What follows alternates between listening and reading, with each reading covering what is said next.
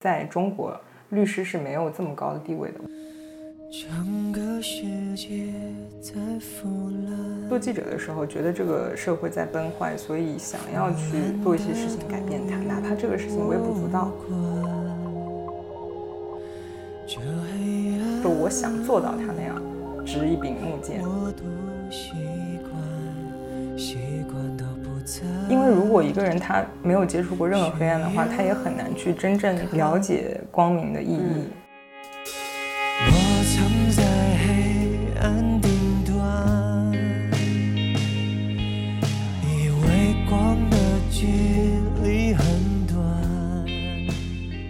和一百个陌生人聊一百种职业。我们这档节目每期会邀请一个陌生人来分享一个陌生的职业。这一期的嘉宾是一名诉讼律师，有请嘉宾介绍一下自己吧。Hello，大家好，我叫 l a v 我是一名律师，目前是已经从业将近四年了，主要从事的是民商事的诉讼领域。今天很高兴能够跟大家一起分享关于我职业的一些故事。你其实是转行的嘛？最开始是做了一年的记者，我很好奇，就是这里面的转变的缘由。其实之前大学本科的时候，我是读了两个专业，本专业第一专业就是新闻，第二专业是法律。那个时候没有想过说我要做律师，虽然说对法律也感兴趣，觉得说我要去学习法律的知识，去能够武装到自己。然后学新闻是因为。那年汶川地震，不知道大家记不记得？零八年。对，我在电视上看新闻的时候，看到那些记者去身赴现场的时候，我就很受震动。嗯。那个时候不知道为什么就萌生一种想法，就是我要去做记者，我要去前线，而且我那个就跟我妈说，我想做战地记者。哇。对，就是很早以前就觉得说，我想成为的女性是那种很很有力量的形象。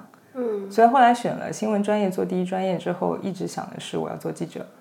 在大学期间也做了很多事情，包括就成为学校的报社社长啊，然后去实习啊，报社实习啊，啊，毕业以后去做记者。但是其实我很不幸的是，我觉得没有遇到一个好的时代吧。就是我毕业的时候，纸媒已经是夕阳产业了，所以那时候我觉得我想做的深度报道的新闻是很难达到的。啊，这个这个话题真的。我有碰到太多 太多的曾经的媒体人或者新闻传播专业相关的人，记者也好，还是诉讼律师也好，他对女孩子来说都是有一点危险性的。嗯嗯，你是怎么会考虑说要选择这两个方向？如你所说，就是有危险性，所以其实我做记者的时候，我妈一直特别反对，她又知道我的性格，就成天想做一些这种。啊，调查类的东西啊，啊，那个时候我确实做的也很不开心，所以裸辞了。裸辞之后呢，就想说我想再考研，再读研，慎重考虑了很久，那么就去读我的第二专业，去读法律，然后将来走律师啊，或者是法官啊，就我觉得至少在这个层面上，我还是可以去帮助一些人，传递一些社会价值的。哎，那法学作为第二个专业，你们当时需要考司法吗？可以考司法吗？可以考，嗯，而且其实那个时候本科我已经很多同学都会去考，哪怕他没有读第二专业，那个时候还没有限制，就哪怕你没有读过第二专业，没有读过法学，你自己准备，对对，是可以考的。但是我没有考，因为我本科的时候一门心思想的是我要做记者，从来没有想过说我要做律师。作为一个新闻传播专业的，然后第二专业是法学的，不能直接进入到这个行业当中吗？可以，我也有很多朋友是这么去做的，就比如说他们。读了二专，考了司考，毕业之后就直接去做律师了。嗯，有。那你为什么会选择要再去读个研究生，法学的研究生？嗯，想喜欢读书。对，可能喜欢读书是第一原因，嗯 就是有点想要再读书。然后其次是这样，就是我自己个人会觉得说，我们学校二专是从大二开始学到大四，就是相当于三年。嗯，然后我们是晚上的课和周末的课，相对来说它是没有第一专业说让你能够。密集的能学到这么多的，但也是正规通过最后毕业论文考试啊等等，但我会觉得不够，我想要再去学的更扎实一点，我才能有勇气说我去从事这个职业。嗯，那个时候我会觉得说不够，我还很无知，我要去学更多的东西，我要至少能进入这个门槛，我才能去做这个事情，所以当时就去考了研。但法律从业者很神奇的是，我知道他实习生都是免费的，是吗？它不是免费，但是它是比较，就对于我们法学生来说比较悲惨，因为它是怎么个情况呢？就是我们国家是规定说，你必须要在律师事务所挂证满一年，嗯，就挂证，就司法已经考出来有证，对对对，再挂一年，对，挂一年。然后在律师事务所挂这一年期间，你的你叫做实习律师，哦，然后你等于说在律所实习满一年整以后。你要通过律协的一个，现在是有笔试也有面试，嗯，然后再通过他们的考核，最后才会换发你，给你一个真正的律师证。哦，是这样子的。律师证就是司法的证书吗？不是不是不是，司法考试证它只是一个法考资格证，嗯，它是非常大的，就相当于你毕业证一样，嗯，然后就是一个考试的证。然后你有这个证之后，你去律所找工作，嗯，你被律所就是你签了劳动合同以后，你拿着它，然后你才能去律协说我要去申请。实习律师的证，就我们称为挂证嘛。嗯，你会拿到一个证，上面真的写着实习律师。满一年之后，律协会去考核你这一年当中你做过哪些案件，就相当于考核你是否具备了作为律师的基本资质，他才会把律师证真正发给你。嗯，然后你刚刚说免费是什么情况？就是因为在这一年当中，相当于你必须找到一个律所，他要。收留你，也不是说收留你，就是说他要跟你签订这个关系。嗯，但是你在实习律师的时候，其实你只能打杂，因为你没有律师证嘛，你很多事情都做不了。尤其是对于诉讼行业来说，比如说你去法院立案呢，以前立案实习律师拿着实习律师证还可以去递材料，现在都不行。其实说实话，大家都知道，你因为大家都是实习律师过来的，你所谓的打下手，其实工作也很忙的，就是在律所里你有很多很多事情你要辅助律师的嘛。但对于律所来说，或者如果你遇到一个相对比较苛刻的律所，或者是团队，或者是老板，他们就会觉得，啊，你这一年相当于要有求于我，你要挂证在我这里嘛，你对我来说是可有可无的。对他就会给你开一个很低很低的工资，甚至是我听说过有一些地方会不给你钱，嗯，我让你倒贴。对对对对，其实我可以去设想，如果当初设定这个制度的人想的初衷是好的。就比如说，因为你刚刚考完司法考试，你只是有这个知识，它不代表你能立刻投入工作去作为一个律师去上法庭。然后在实践当中，你要去经过这一年的实习期，你才能真正学会怎么做一个律师。然后这种感觉就像，你知道，我有朋友在深圳，嗯，呃，这个实习律师制度在不同的地方是还是有一些微区别的。就比如说上海，它没有很多细则的要求，它要你这一年时间满了。然后去面试，去考试。但是深圳的话，我听我朋友说，他们是必须实习律师期间作为实习律师，你是就是有一个律师带着你的名字要进入那个案件，然后你要跟着开庭，你要在庭上你可以说话，你可以发言，你可以真正锻炼到。嗯。然后你这一年当中是要求你一定要做满多少个案件，嗯，然后再去考核。哎，那这种开庭的法庭里面，主要的人物和角色分别有什么？律政剧你看过吗？我看过，呃，香香港的可能 法官嘛，对吧？法官肯定有，还有裁裁判员还是什么吗？最近不是有一个，就前段时间也不是最近了，《毒舌律师》，我不知道你有没有看，就上映了，就就是香港的，呃，就是香港的港剧。对对对，法庭的样子长得都大差不离，就是大家都知道法官在最上面嘛，然后有两边民商事的案件里面来说，不牵扯到罪犯或者什么，所以就是原告被告，嗯。然后原告在这边，被告在这边，中间的话，有的法庭他会设置一个席位，空着那个位子，就比如说有证人来，可以坐在那里。然后下面是旁听席。那如果是刑事的案件的话，那就相当于是被害人、受害人。然后呢，这边就是罪犯辩护人。那受害人这边通常还会有公诉人。因为在刑事案件里面，要去控告这个罪犯有罪的是检察院，检察院作为对对检察机关，它是作为一个公诉人的一个角色，嗯，对，是这样一个模式。然后你刚刚讲到说，应该是想说陪审员，哎，对对对，陪审员，比如说你看港剧，它是另外旁边还有一坨，对对对，还有一坨。陪审员制度，它只在英美法系，那香港。因为是英系嘛，嗯，包括香港的法律体系，它也是相对保留了自己的一个独立的系统，跟大陆是不一样的，所以它是有陪审员的。那陪审员他是一个什么角色？就是说，比如说你看美剧，你应该知道，如果是真的一个罪犯，最后陪审员他们会投票，就是有罪无罪，对吧？对。那你就其实最后判这个事情结果怎么样，是陪审员去判的。对，然后法官他相当于会给陪审员提一些专业的建议，还有维持秩序。法庭的秩序。嗯对对对对对。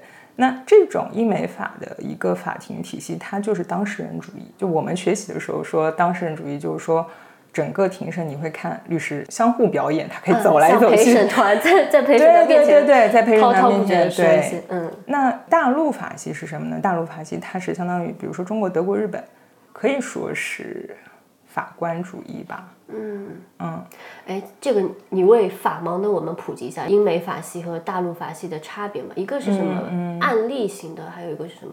嗯，不是不是，就是两个法系不同。刚刚已经提到一点，就庭审的模式，首先它是不一样的。嗯其次就是你刚刚讲的说，一个是案例，就比如说英美法，他们可能就是判例对他们来说是有很大影响的，对对对他们可以援引之前法官去判那些判例。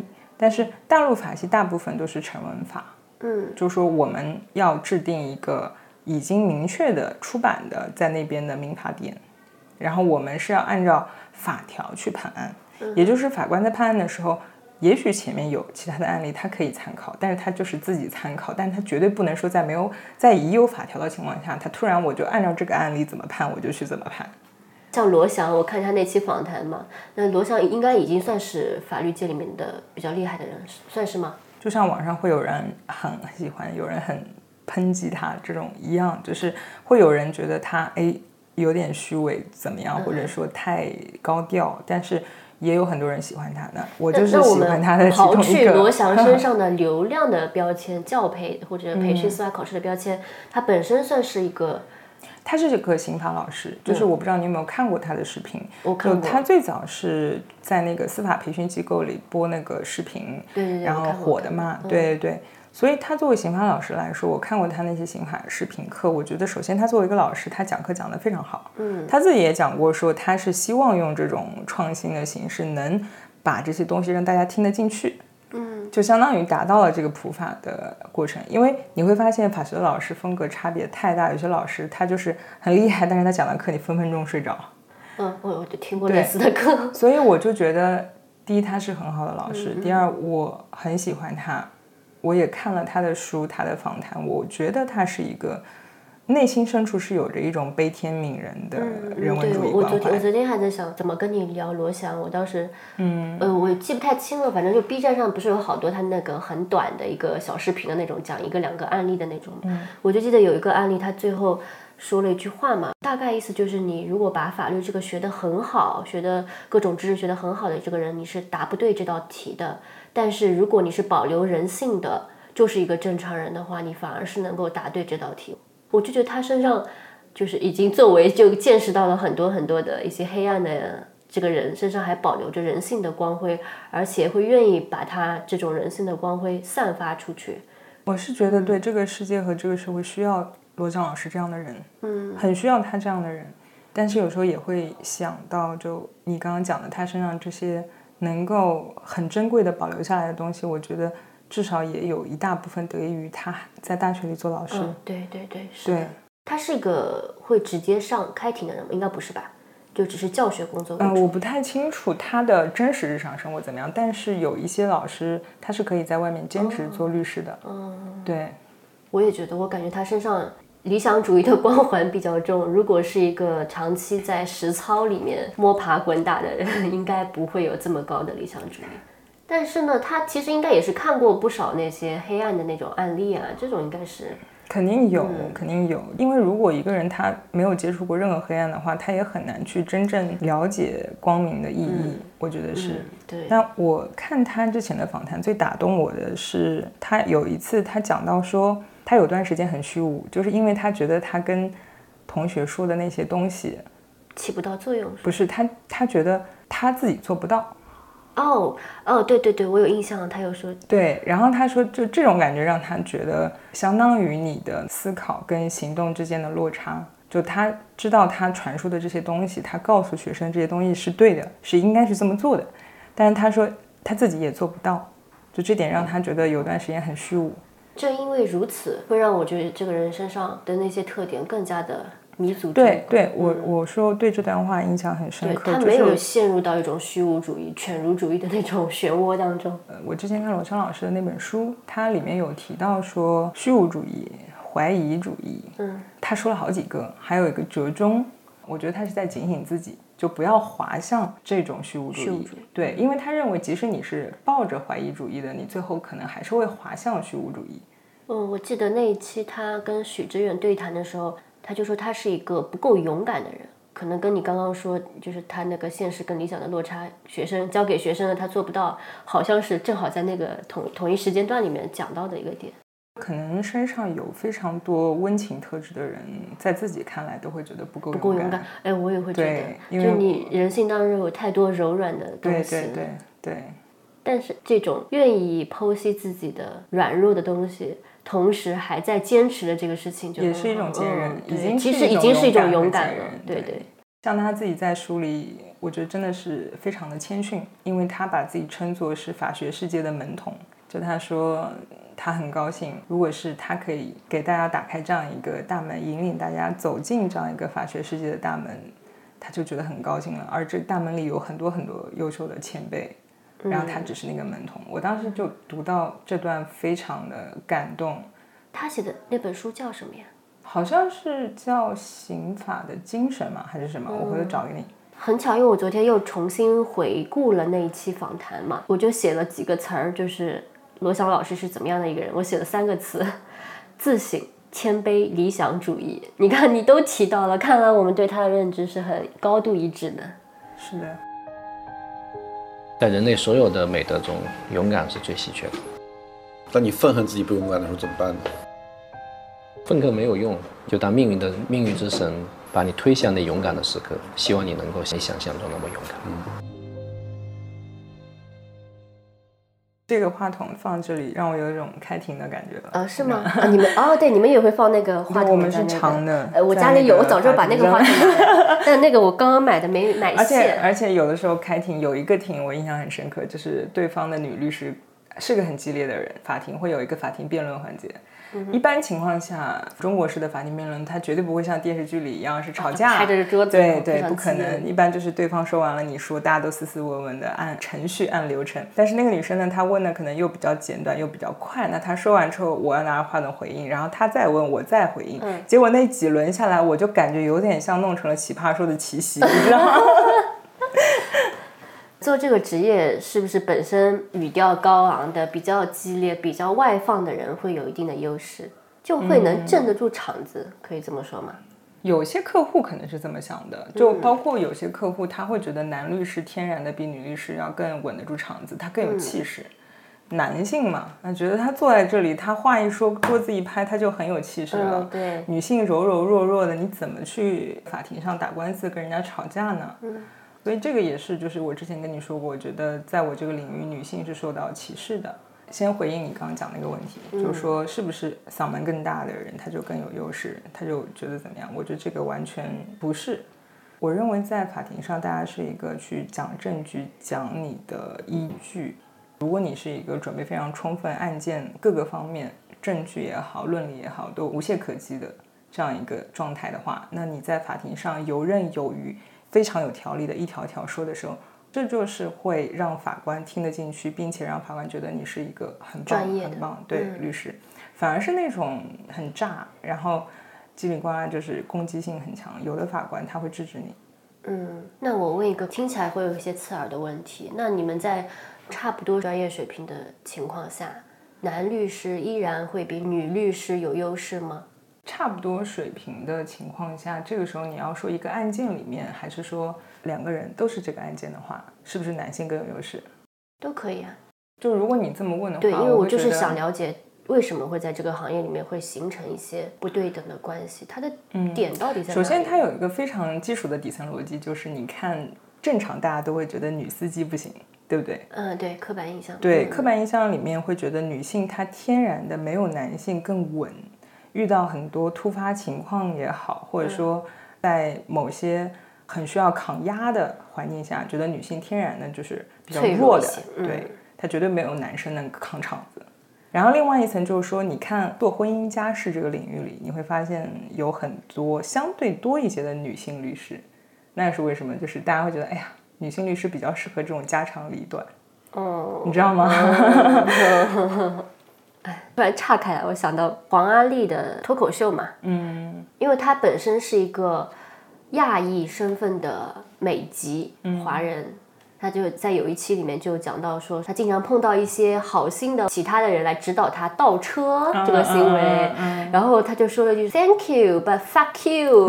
然后因为你判断我判断的很准，就他是以调侃的性质是说，说出来这个事情，就是大家对女性司机的一些刻板印象和歧视嘛。我当时就印象特别深刻，他就以非常搞笑的形式说出来了。我还是很想补充一点的是，我觉得这个情况现在是在越来越好转的。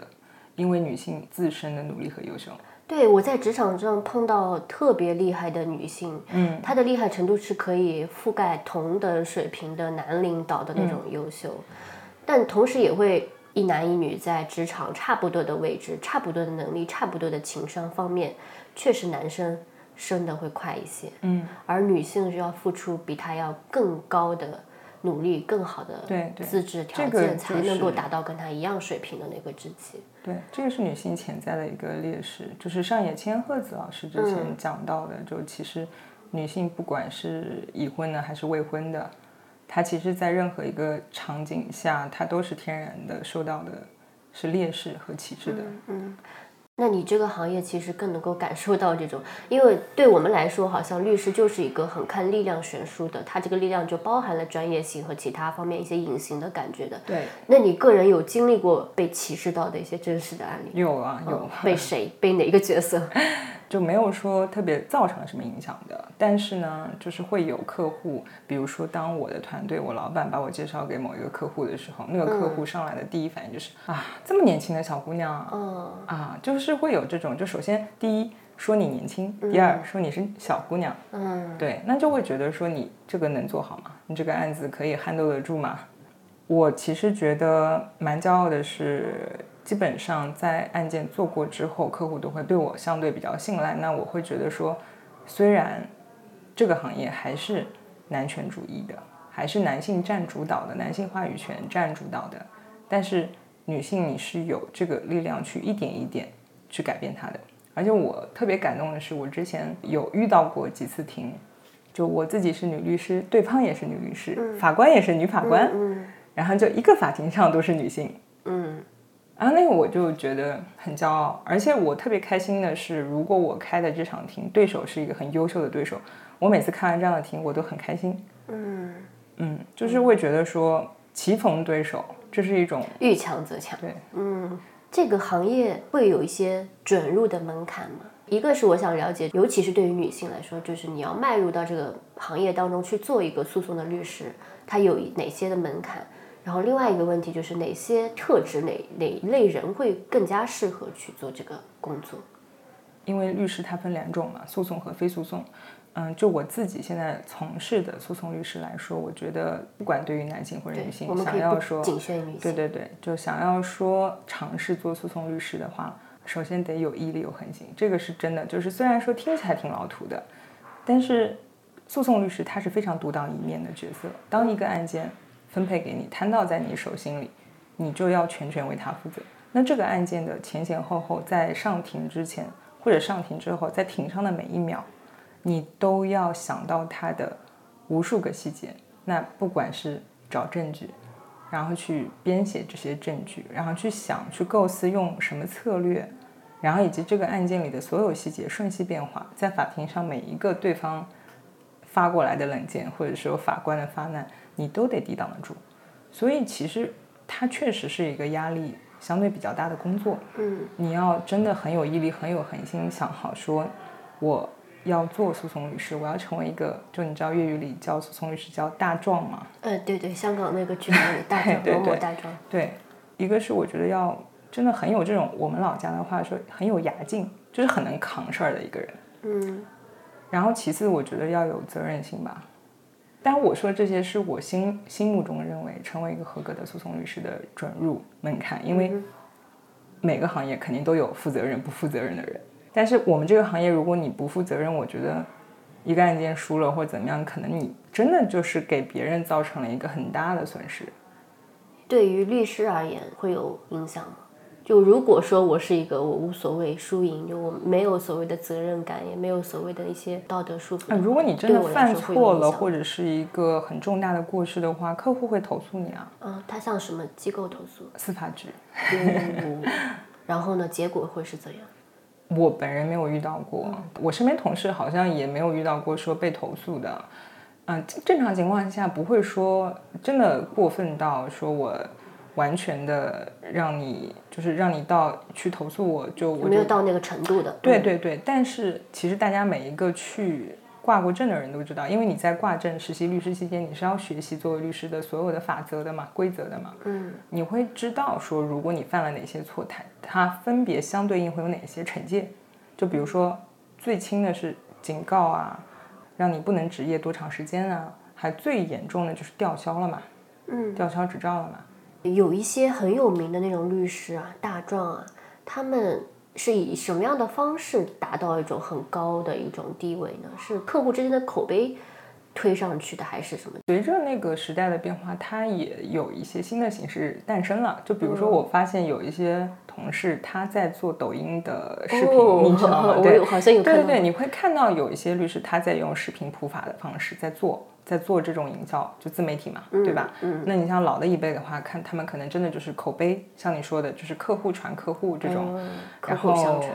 对，而且可能上流社会的人，他们自己是有圈层的，嗯然后他们之间会相互分享说，哎，你知道我这个律师特别好之类的，就这样推荐过去了。对，其实说实话，律师这个行业，我们有时候细学一点，就是它就是服务业啊，它就是乙方呢，就还是乙方。但是你如果遇到非常素质非常好的客户的话，他很尊敬你，他觉得说你是有这个专业知识来帮到我的。但是你遇到素质不好的客户，他就觉得对你的态度跟对餐厅的服务员没有区别啊。他觉得我给我花了钱啊，你要帮我打印这个东西的，我晚上九十点钟找你要材料，你一样要给我。现在很多人他对人的态度是没有这种尊重之心的，他就会觉得说我给你钱，你服务我。嗯，我觉得在中国，律师是没有这么高的地位的。我觉得听到这个职业的第一反应就是还是挺高大上、挺光鲜亮丽的一个职业。我觉得对普通善良人来说，觉得好像还是一个精英、很高大上的职业。对，就是一个精英。对，但其实可能在很多我接触过的一些客户眼里吧，我也并没有感受到这种尊重。真的，对，就确实但是你的。客户都是甲方啊，甲方的哪个部门的人给你对接呢？法律部门、法律合规部门。公司的话，大部分是法务，也也会有。如果有一些公司它没有法务，没有专业的法务的话，他们可能是比如说某一个人经理兼法务，法务跟你们也算是半个同行嘛，他不是应该更加同行对，尊敬如同行？果是这种啊，当然也不一定啊。就是说法务的话，因为你不管跟谁对接，最后都是具体的人嘛。嗯，那有的人他就是觉得自己背后的主人很厉害啊，嗯他来跟你说任何话，可能你都能感受到一种从上到下、居高临下的一种催促。在甲方的话，大部分公司吧，就法律部门、法务部还是算是金字塔顶尖的。嗯，他还是有很大的话语权的，对的。那他是不是把气都撒到我们身上了？他不光向你们撒气，他还向其他的后台职能部门撒气的好吗？我觉得这个完全看人吧，也分人。对，要看吧。有些人可能觉得你反正是我花钱请来的，我就是你的甲方，你就是我的乙方。对对对，很多很多有钱人他会有这种态度。你会发现在这个社会上，可能不管什么领域，我觉得都有。嗯，我觉得跟有钱没钱可能也没有太大关系。应该说，对，每都都有这样的。应该说有一点点世风日下。我经常觉得我会有点悲观，我会觉得现在是有一点笑贫不笑娼的感觉。我我觉得我是一个悲观主义者。你的悲观是比较宏观的层面吗，就是对待这个社会的发展、人性的发展，还是具体到某一个细的东西？没有没有具体的，就是一个那你就是一个嗯一个大的态度对。就是说我日常生活中，我朋友们可能觉得我很热爱生活，什么都会去学，会接触，感觉是个很热爱生活的人。我自己也觉得我挺热爱生活的，但是对于很多事情，可能都会有一种悲观的底层在里面。就觉得这个世界不太好。对，这也是我很坚定的。哦，那你这不就是许知远最开始的初衷吗？差不多吧，差不多。对，所以我每次跟我妈，我我很坚定的说，我丁克。就我妈，我有时候跟我探讨，因为她经常催我，或者问我为什么你这么坚定的丁克，然后我就会跟她说，因为我不想要我的小孩生活在这样的社会里。对。但是你作为一个底层逻辑偏悲观的一个人，居然选择的不管是记者也好，还是法律从业者也好。我有时候这里会有一点矛盾的感觉耶。嗯，我我我有时候跟我妈说，我可能之前太自大了，就是想想改变，就是因为觉得，比如说做记者的时候，觉得这个社会在崩坏，所以想要去做一些事情改变它，哪怕这个事情微不足道。去学法律做律师也是想说，我是不是可以以自己的力量去改变一些什么事情？我不知道你有没有看过一个很老的日本动漫，叫《浪客剑心》。哦，我看过。我没有看过动漫，但是我看过他的电影，真人的电影。我很喜欢，对我动漫电影都看过，然后我非常非常喜欢这个动漫。就是我当时跟我妈讲，我就我很像剑心嘛，他在帮明治政府去推翻幕府的时候，他心里想的是我要建立一个全新的世界，全新的社会。嗯，然后等。明治起来之后，他突然发现啊，就通过维新起来之后，他突然发现啊，原来这个王朝跟之前那个王朝一样的，没有差别。对，所以他很失望，他离开了。然后他曾经说过一句话，就是那我以后就做一个浪人，我遇见什么不平，我就帮助这个不平，我就是解决我遇见的事情，因为我只有这个能量，说我想做到他那样，执一柄木剑。我既然没有那么大的力量，那我就我遇到什么我做什么，改变一点点我眼前遇到的事情。就算是在悲观的底层逻辑下保留的一点点乐观吗？我不知道它算不算乐观，但是可能是一种寻找意义吧。这么讲感觉很大，但是就像可能会去思考说生活的人生的意义是什么一样，就是我会觉得说很想做点什么，很想帮点什么。你其实挺好的，是也没有陷入到虚无。肯定有这样的时刻，肯定有。我觉得一直在警惕吧。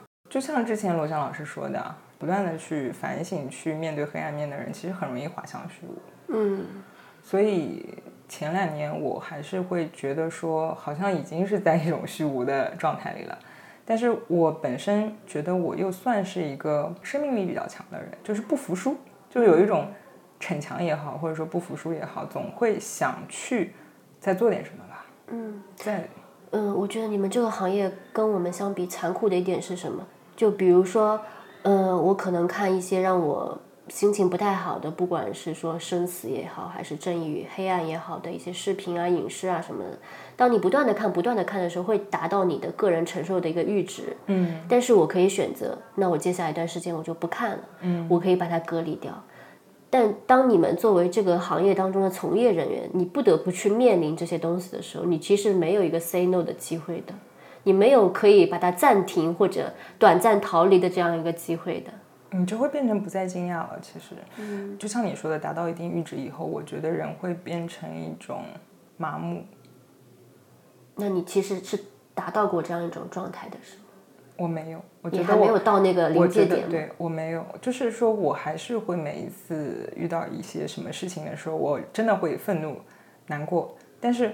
我可能会比以前表现的更成熟，就是不会表现在外面，我可能内心在消化。你的内心还是在波涛汹涌，但是你的表面风平浪静。对，可能表面我会跟我老板说啊，我理解，但是我内心其实就是已经就是翻江倒海的在想很多很多事情了，然后会回去自己消化这样子。但是说实话，就是会逐渐的积累一种无力感，就这种无力感就是。你不得不承认，说有些事情你是不可能靠你个人的能量去改变的。但当你有这样的一种内心强烈的情绪的时候，你会给自己寻找什么样的出口去释放它呢？你是会选择自己内部消化的那种人，还是会通过把它往外宣泄掉的？运动算外部还是内部？呃，好问题。思想上可能是内部消化，因为我不会跟别人倾诉。对，就是我觉得算是一种内部消化。对对对，就我不是那种会把负能量倾诉给别人的人，就我非常害怕给别人造成麻烦。日常生活中，不管是再好的朋友，我都是不希望给别人带去麻烦。行动上可能，比如说我去看本书啊，看部电影啊，去运动啊，啊，然后最近就是有的时候觉得啊有点喘不过来气的时候，我就会去打拳击。哦，这啊对这很好，我觉得这是一个非常非常解压的方式。就之前我不知道你有没有看过那个《傲骨之战》，就《Good Fight》，没有就他其实是《傲骨贤妻》里的原班人马又过去拍的，哦傲骨贤妻》可能更有名。嗯对对对。然后他是里面的那个戴安，在《傲骨之战》里是主角，主角之一。然后他在《傲骨之战》里，他有一个发泄的方式，就是就相当于那边有个靶，但但是我们不是射箭嘛，他是丢斧头。你知道吗？就是就是一把一把小斧头，然后他们的就是咵丢到那个靶那边，然后我每次看到我就觉得很好解爽！压。哎，我都想象这个画面，我觉得好爽啊！对，在转行之前，肯定会对律师、诉讼律师这个行业有一定的了解嘛，包括他的职业发展也好，各方面也好。那在你真正步入到这个行业之后，有什么跟你当时之前有形成非常鲜明反差的事情出现吗？反差很大，其实没有。嗯，但是其实我在踏入做律师这个诉讼律师这个行业之前，我在跨考的时候，我是没有去真正了解的。我当时了解的就是说，我读什么专业呢？我读民商法，因为法律它分很多分支嘛。那当时民法，民法它其实相当于是所有法学的一个基础，然后民商法它可能相对来说又是属于那种比较热门的前几个法学领域，就它不属于那种冷门。那我就觉得说，那我就读民商。那我读完民商之后，我读研期间呢，我想读博。在读之前，我没想过我可能想读博。那我读到研一下的时候，我突然就去学德语了。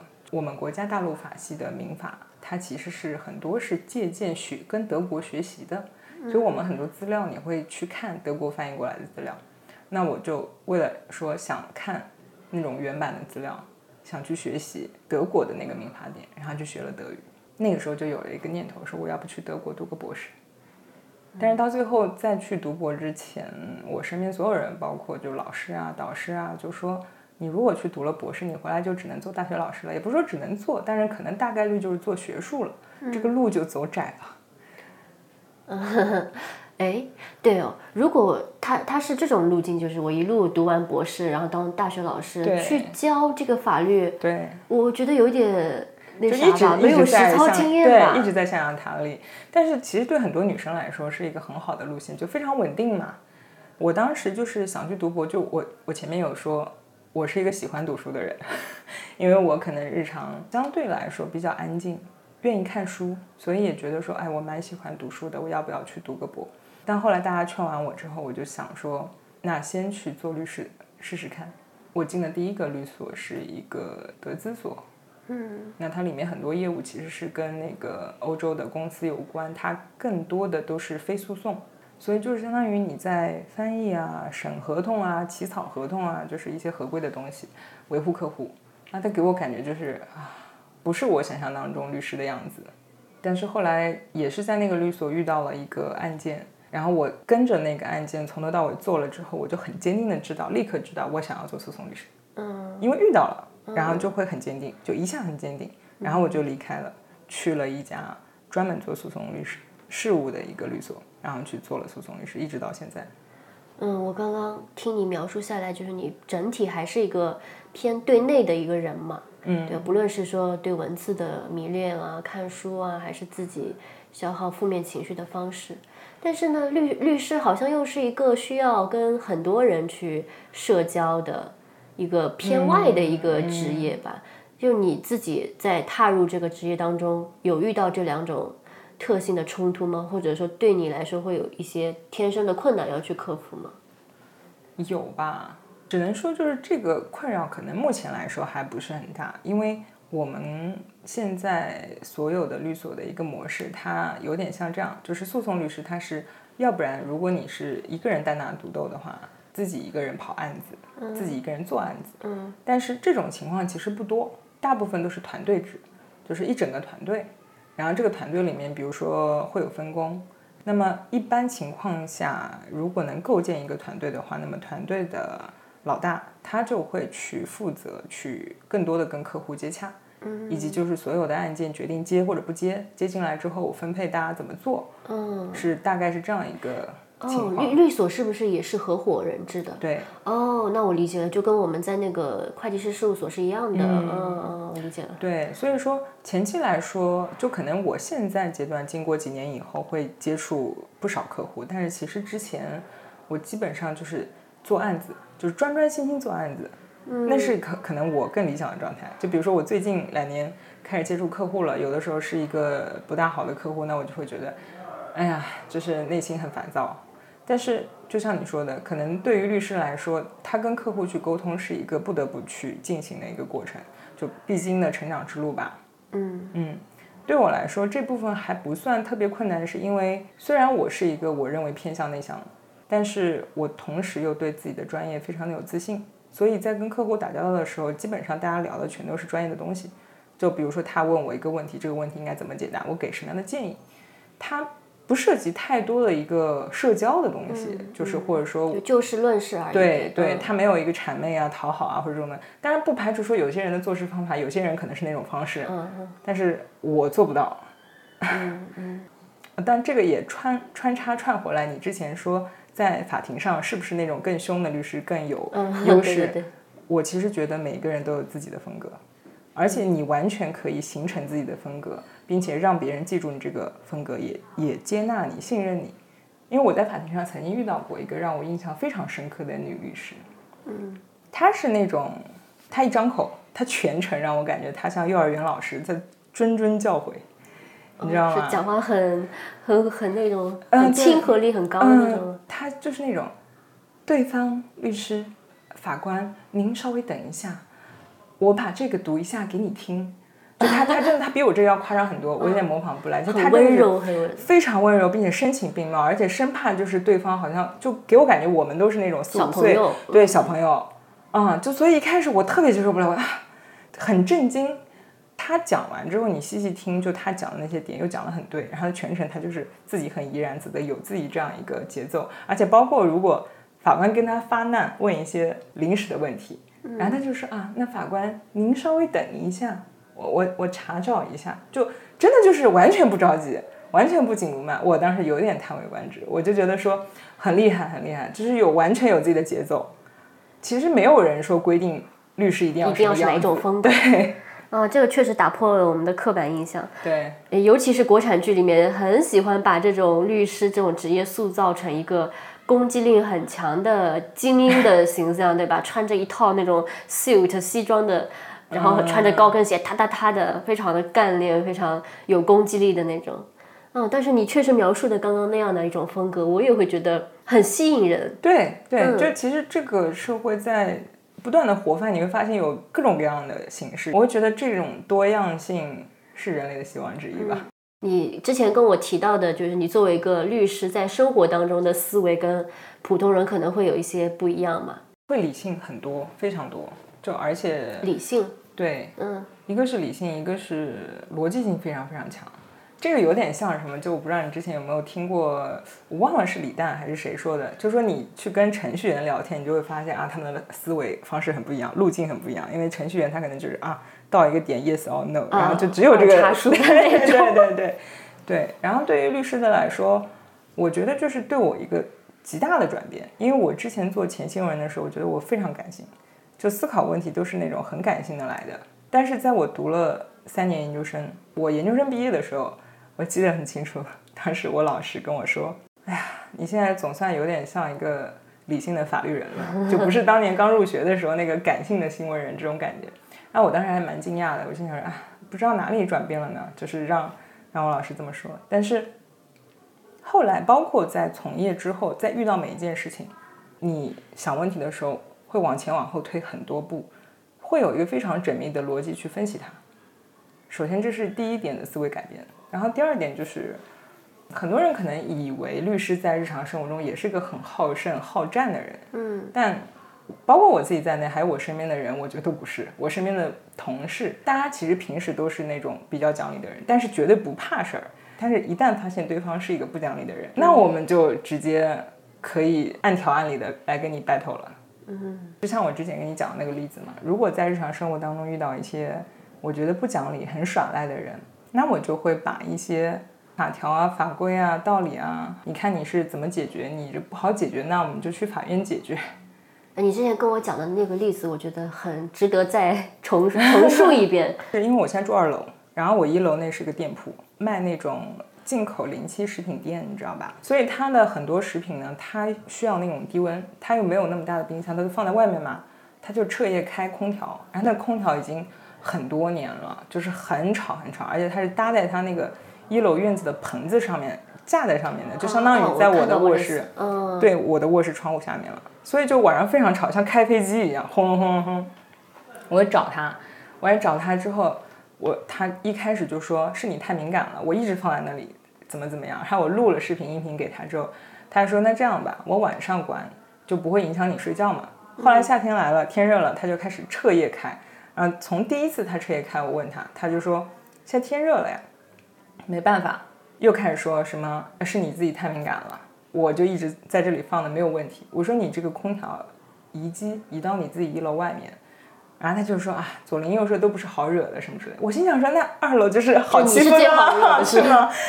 对呀、可能看我小姑娘嘛，所以我当时就是一听他这么说，开始耍无赖了，我就把国家规定就是那种社会生活里面的那个噪音规定，夜间是卧室里不能超过三十到三十五的那个表格那个法条截图给他。然后我当时晚上半夜十二点多，我手机是下了一个检测分贝的软件，我测了一下我那个房间的分贝竟然是五十，然后我截图发给他，然后过了一会他回我说，有五十这么高吗？是你是现在截的图吗？我说我就现在此刻，你可以看一下时间啊，而且我这个还是非专业的，我自己下载的。我说如果真的是去申请鉴定的话，人家是有专业的分贝仪器的啊。我说你这个问题解决一下，这两天不解决的话，我就如你所愿去法院起诉。然后他就换了一个空调，换了一个新的空调。嗯啊，这一点也是倒推回来，我说为什么有的时候我不大喜欢这个社会的风气？我觉得很多人都是有点欺软怕硬的。对，就是好人容易被欺负到。但是你刚刚讲的例子呢，让我想到我们普通的人吧，就可能对我来说，我比较能知道的是消费者权益的那部分，就比如说买到什么假货呀，或者什么坏掉的东西，什么几倍赔偿，那个三倍赔偿什么的。如果我遇到跟你一样的事情，其实我不太能够把这个事情跟相关的治安的那个法规联系到一起，甚至我不知道有这个东西。那我对我们这种普通人怎么办呢？有什么更好的维权方式？我觉得是这样，就是普通生活当中，比如说会有一个相邻权的概念，也就是首先我们不用去记这么高深，但是我们要知道有一个事情呢，就是当你觉得某个人的行为，他其实是侵害了你的一个正当对权益的，对，然后你又不清楚这个权益到底是什么，你有没有这个权益，嗯，但是你很明确你的正当权益就是被侵害了，那这个时候我当然建议就是你去咨询一个律师。现在网上有很多。免也有免费的是。网上有吧，可能是有免费的，就是而且现在做的这种咨询呢也很多。哦，对，再呃插播一下，我之前看到过有华律网这个网站是有免费的在线的律师回复的。对对，好像是、对，就是就是说现在网上的渠道途径非常多，而且一般正常你就是首先咨询一下我有没有这个权利，他是不是侵害到我了，我是不是可以有这个权益去主张或者是去诉，这个我觉得第一步一般情况下是不应该收费的。嗯，除非说涉及到后面具体的，我要比如说他要教你怎么做了，他要真的帮你做什么事，那再涉及到收费。但是前期你去了解这个权益，我觉得完全是可以积极主动去了解的。嗯，而且其实生活中这种小事很少有严重到说要闹到去法庭上见的，基本上就是对对对吧？你把理由有理有据的抛出来，那这个事情大概率就是能解决掉。对，这个说回来，我们以前学法律的时候，会有一个不知道你知不知道诉讼时效的概念，就是对于一件事情，它是有一个对诉讼时效二。十年的诉讼时效。嗯，那是你说的是最长。一般普通的话，可能以前是两年，现在改成了三年。也就是说，法律绝对不支持在权利上睡觉的人。也就是如果你有这个权利，但是你懒得主张或者害怕主张，然后你过了几年之后啊，当然这个不包括我们刚刚说的一直在侵害的状态啊，因为状状态如果一直在持续的话，那相当于一直在存在。但是比如说一个普通的借钱，然后我们约定零二年你应该还给我，然后我零二年我没还给你，你就一直没有起诉我，也没有找我啊，可能那时候觉得不好意思，然后过了五六年以后，你没钱了啊，你想起来这笔钱我等于起诉，那这个时候他是不再受这个诉讼时效的保护。为什么说是会这么规定？因为这个社会整个要运作的很好，其实需要每个人大家的相互尊重，以及有一个相互打引号的调教。我觉得是这样，就是你有权利你去主张。哎，那我们如果这个事情已经过了诉讼时效了，我是不能去告他的。你可以告，但是如果对方抗辩说你这个已经过诉讼时效的话，啊，那那么对其实法庭不会支撑你的利益的请诉。讼时效是个什么概念呢？比如说我欠你钱，如果这个事情真的过了诉讼时效，你来诉我，如果我是个有良心的人，我把钱给你了。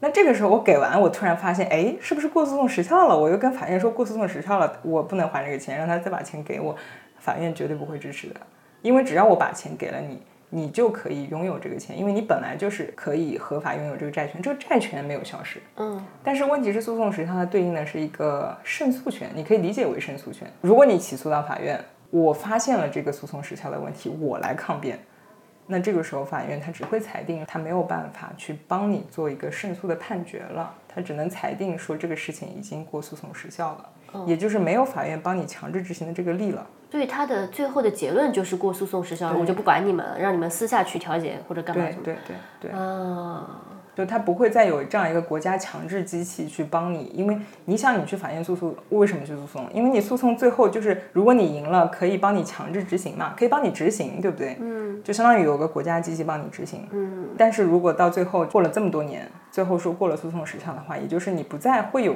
这样一个国家机器去帮你强制执行这样一个效果。嗯那这个确实对大家来说很重要，因为我们会天然的觉得借钱好像权利永远都在对对，哎，那句俗语怎么说来着？借钱还债，反正类似于天天经地义义啊，啊或者杀人偿命，天经地义啊。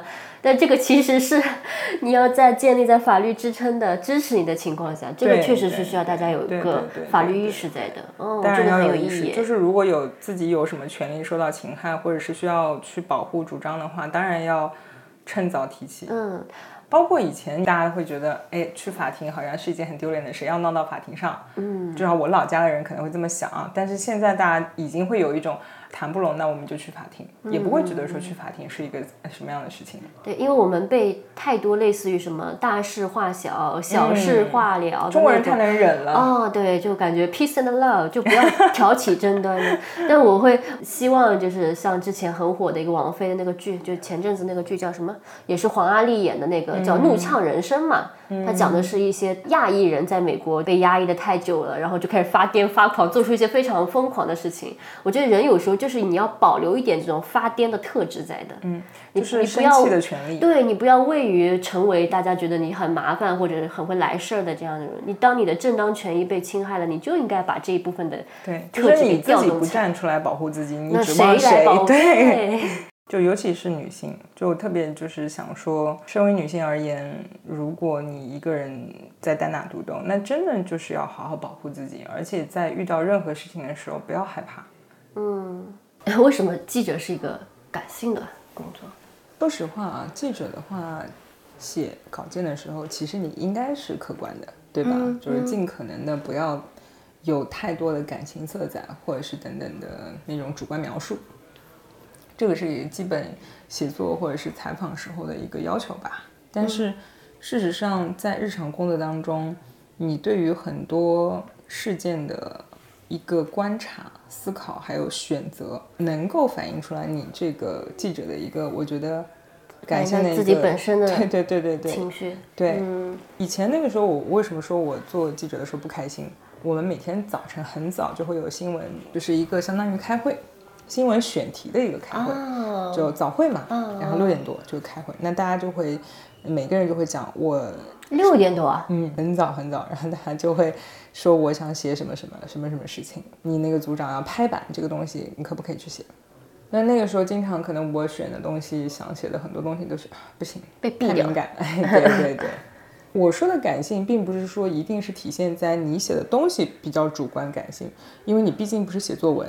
但是问题是，这个感性，我觉得是共情力强也好，或者说你是一个非常有人文关怀的人也好，你非常能够关注到民生很多东西，然后你才会去带着这种很强烈的这种心情心境去写它，或者说去挖掘它。嗯，一定是心里面，我觉得底色是一个感性的，有这种很强信念的人，你才可能去坚持去做到这种事情。你刚刚讲到早上选题这个事情，让我想到我们其实可以聊一聊我们与恶的距离。嗯，因为这部电视剧是集合了跟你身上相关的都已经集合了两个元素了，新闻啊记者对对对还有呃司法。所以我当时在看那个剧的时候，我真的是，我其实中间是停下来的，因为我真需要消化，我看两集我就要消消化一下。化一下，对，因为就太过共鸣的点太多了，嗯嗯，对心里的那种共鸣跟震击，让我觉得我得消化一下。嗯，当时我在看那个《我们与恶的距离》的时候，里面最让我觉得可能感动和欣喜的，就是设定的男主律师的这样一个角色。他当时在第一集里面，他去帮那样的杀人犯去辩护的时候，他在传递这样一个程序正义。是正义，并且程序正义非常重要的这样一个事实，我觉得这个是必须要向社会公众去逐渐普及的东西。中国人或者说亚洲人可能会有一个很深的理念，就是杀人偿命。嗯，你如果帮恶人去做辩护的话，你也是恶人，对，对他们很难理解。所以像第一集里面就往他身上泼粪啊，或者什么家庭都很难理解。有一段话我不知道你记不记得，就是当时他有讲，就因为最后那个人还是被判死刑了嘛，嗯而且其实是啊，我知道为了平息舆论，知道你要说手续非常快嗯，对吧？嗯他就是没有让他见他的安排见他父母最后一面，就拉去刑场了嘛。嗯然后当时他喝多了之后，他就说了这样一段话，他说：“那如果最后结果是这样的，为什么我们还要有法庭？我们抓到他的时候，我们一人捅他一刀，我们就直接把他弄死就行了呀。我们为什么还要法庭，还要审判，还要有这些东西呢？这个事情前面还是有两点背景的，一个是那个杀人犯陈小明，他已经开始慢慢想要剖露自己的心声了，跟那个律师已经就是到临门一脚的一个事情，他马上就要嗯说出真相，我为什么会犯下这样的罪过，无差别的杀人。然后还有一个点是好像。引起了一些舆论的热议，然后他是政府是为了平平息众怒，立马就执行了这个枪决。对对，所以说每一个人都是应该要得到辩护的这个机会，这是程序所赋予的。嗯，当我们说程序正义、程序正义的时候，但是其实我并不了解程序正义它究竟是什么意思。就比如说，在我们刚讲的这个案子里面，就是这个电视剧里这个案子，他所讲的程序正义，就是要保证每一个人都有受到辩护的权利。也就是说，不能因为他是个杀人犯，他就不应该有律师替他辩护。为什么要这样？就是普通老百姓可能会觉得，哎呀，他杀人了，或者说作为受害人，他接受不了，他会觉得他就是个杀人犯，他应该立即死。你怎么还能，你这个律师还能替他说话呢？但是问题是你有没有想过，如果我们现在有一个法律说啊，那个杀人犯或者说犯罪的人，他就没有这个，我们就剥夺掉他他这个受到辩护的权利。那么以后所有的罪犯、所有的嫌疑犯，是不是都没有受到辩护的权利？那如果这里面当中有一个无辜的人呢？嗯，那受到辩护，这就是每一个人都应该要有的权利。所以我们国家会有个制度是这样的：如果这个人犯了一个比较重的罪，他可能会被判的罪比较重，然后他是一个盲聋哑，或者是一个精神病人，他又没有钱，那这个时候我们国家规定是必须给他指派一个法律援助的律师，不允许在这种情况下，他在没有任何辩护人的情况下，他就被定罪了，这就是一个程序上的规定。那么去履行和付诸这种程序严格的程序，它就是一种程序正义。就像那个李小明他那个辩护律师，就是男主，嗯，他所说的，他知道李小明是一定会被判死刑的，嗯，但是他做这个事情的意义是在于挖掘背后的原因，从而能够起到预防、防范性的作用，嗯，这才是这个事情、这个生命、这个案件所带来的一些长远的意义。当这种意义被剥夺掉的时候，只是满足大家群起的一种情绪的话，会觉得那个司法会被干预了。其实啊对就这个就有点结合到说我之前的新闻跟法律两者，就是会有一个词叫做就媒体干预嘛，媒体干预司法。嗯我忘了是日本还是哪个国家，它是有明确规定，就是说在一个案件它没有一个判决之前，媒体是绝对不能报道的。嗯，因为他非常怕媒体去就造成这种舆论，从而给这个案件施压，导致这个案件出现一个不公正的判决。但是很矛盾的点是在于，因为我们现在作为一个庶民、平民老百姓，有这种自媒体的权利，有发声的权利，它可能导致了有一些本来在正当的程序当中不会引起关注，或者得不到正当的保护的这种情况，因为被舆论推波助澜，嗯，被关注到了，获得了相应的正当的保护。会有这样的案例存在，会有会有对，但同时又导致了一种舆论干涉司法公正的这样的一种情况。当这个因素存在的时候，我们所展望的司法公正和绝对的正义还存在吗？我觉得它其实是在一定程度上应该要被考量的。嗯嗯，你说法律是什么？中国老话会讲什么“法不外乎人情”诸如此类，会有一些这种话。嗯，包括你说一些国家它废止了死刑，为什么中国没有？为什么中国一直保持有？我觉得这其实都是跟每个国家的国情很有关系的。那在中国来说，大家的那个根深蒂固的想法就是杀人偿命嘛，刚刚说的。那其次说到民情的这样一个去体察，我觉得也是有必要。为什么说有必要？因为我们在这个领域里，有的时候你会发现有一些新的案件，就新型的案件。我记得去年我读到过一个我认为非常非常优秀的判决，它是具体情节不记得了，但是它是牵扯到了同性恋，嗯然后包括这里面很复杂，可能就是，嗯，同性，然后又牵扯到去找别人代孕，在国外代孕生子，然后来争夺这个小朋友，啊，那其实跟双方都没有血缘，然后这其实是一个相当于比较超前的东西了，因为很多法律的东西它不可能对生活各个方面都去规定嘛。那你在没有这些去法条规定的时候，你怎么判呢？你作为法官怎么判呢？所以有的时候你肯定是要去考察事实，考察人心、民意、公正，嗯，你会有很多很多要考量的地方。那这个里面你肯定是会囊括到这些民意的，就我们说的民意。嗯那他们这么多国家废止死刑的初衷是什么？对每一个生命权的尊重呢？这个话题就很很大很大，很大对对。但是，嗯，我觉得首先有一点是有一个现实条件的，就比如说，如果一个国家它废止了死刑，但是它会有一个判几十年，那最起码他得监狱有这么多位置给这个人住几十年，一直住到他老死。哦哦哦，对对，可能确实有，现实的条件嗯确实也有你说的那个对人权的一个、对考量。对，我们绕回《我们与恶的距离》这部电视剧嘛，其实它这个故事很典型的，有点致敬是瑞典还是哪一个那个欧洲国家高福利的国家，它当时也是发生了一起无差别的射杀案件嘛，他那个国家也是没有死刑的，所以那个人就终身的在一个还条件挺好的监狱里面，嗯，被判了大概几十年吧。感觉这种就是因为心理上的某种隐疾或者是一种报复心理吧，嗯，去发生这种无差别杀人案件，其实发生的并不少。我后面又重新回看了一点点那个片段嘛，《我们与恶的片段，我觉得也不能说挺讽刺吧，就是这个电视剧也是做了一些不得已的妥协的。那个吴康仁饰演的一个非常正义的、充满理想主义光环的，然后做一些叫法律援助工作的这个律师，嗯，他的老婆家境很好，啊，对，嗯，他的老丈人家家境是挺好。所以才会为什么一开始他，我记得他老丈人一直骂他嘛，就是为什么要做这种案子？对你本可以赚更多的钱，对吧？就做一些符合我们社会地位、身份地位的。但我觉得这里面戏剧化的一点，就是我说为什么会有种不得已的折中，是他如果是一个，呃，我们说是一个很普通的草根的律师，他甚至还要为一些生计的问题发愁的情况下。对吧？他要买房、买车、娶老婆婆，还怀孕还了对，还要 二胎，照顾二胎什么的。哇，那他怎么可能能够坚持他这条道路呢？说甚至说，怎么可能像最后大结局那一场戏一样，他老婆让他重新回归到一个正直的律师呢？是的，就我有时候会觉得既美好又觉得挺无奈的。确实是。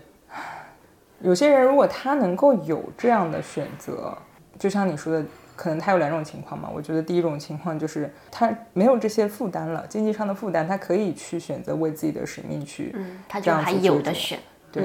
还有一种可能就我觉得可能也有一些人，他真的就是孤注一掷。对不论是哪种，我觉得都都算是勇士。很难，对。我觉得如果你身居高位，或者有相应的能力和条件，你可以做更多的扩散，把一些普法也好，或者把人性的光辉也好、善良也好，把这些好的东西向外扩散。如果你没有这个条件，你选择孤注一掷也好，或者就是回归到自己的正常的生活，我觉得都是勇士。我最近刚看完一部电视剧，就是其实不不是很新了，就是一九年的，就韩国的一部叫《检察官内传》，挺感叹的，因为它里面也是属于拍着具体的案件，也塑造每一个检察官的形象，就是他们那一个团队里的。其中有一个算是男主吧，我心里叫他老李，因为他姓李嘛。嗯。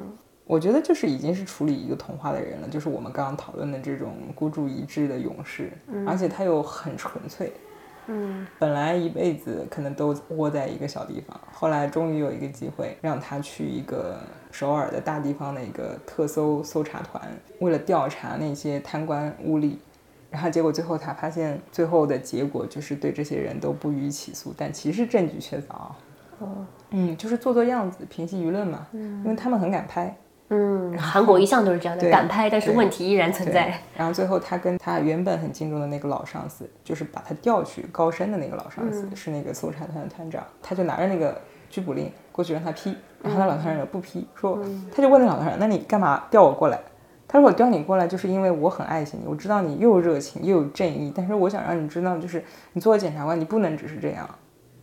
然后他就很失望的跟他的老上司说：“你是一直都是这种人，还是你后来变了？”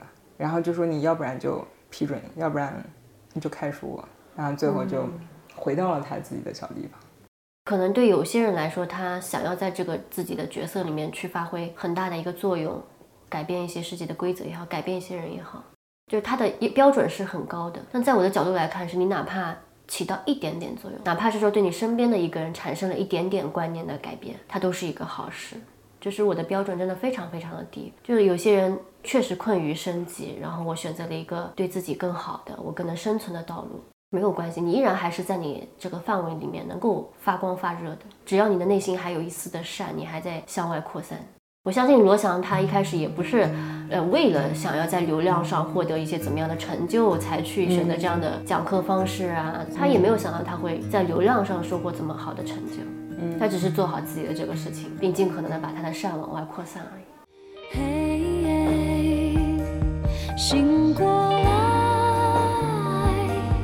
你很好，他也 OK，那这一期的节目就这样喽，拜拜。拜拜。快快抹干眼泪，看昙花多美，路过人间，无非一瞬